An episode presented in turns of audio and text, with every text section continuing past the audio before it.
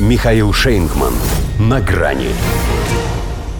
Нацизм-то он и не приметил. Макрон предпочел генералу маршала. Здравствуйте. На грани.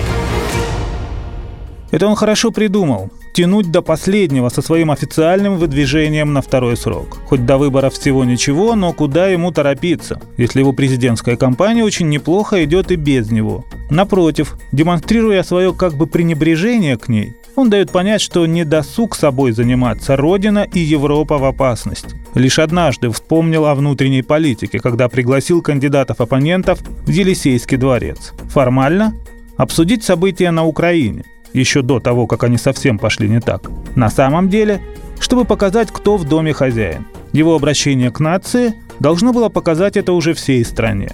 Посвящалось оно все той же Украине, однако ждали, что он и по чисто французским недоразумениям кое-что объяснит. Например, почему сокрушительные санкции вводятся против России, а рекордные цены на газ и дизель во Франции. Потому что во всем виноват Путин. Не стал Макрон оригинальничать. Доказывать тоже не стал поскольку кто же здесь еще может сказать правду, если не он? Спутник и Арти Пятой Республике, как и во всем Евросоюзе, благополучно отключили. Поэтому можно смело говорить о том, что военную операцию России нельзя называть борьбой с нацизмом. Известное дело. А уничтожение мирного населения в Донбассе нельзя называть геноцидом. Не стал он повторять немца Шольца, видимо, чтобы тоже не засмеяться. Впрочем, и этих слов его вполне хватило, чтобы возникло несокрушимое желание ткнуть эту холеную французскую физиономию в свастику украинских нацбатов. Так поступает с годливым и плохо воспитанным котом, носом указывая на продукт его жизнедеятельности в неположенном месте. Хотя не поможет. Это ж Макрон. И это его глава Минфина Лемер до сих пор не уволен после того, как в антироссийском угаре повторил Геббельса, пообещав русским тотальную войну. Да, экономическую и финансовую, но главное это против всех и чтобы поставить на колени. И это его глава МИД, такой же Ле, только Дриан, напомнил Москве, что вообще-то НАТО – ядерный блок. Бравые французики. Когда последний раз они побеждали?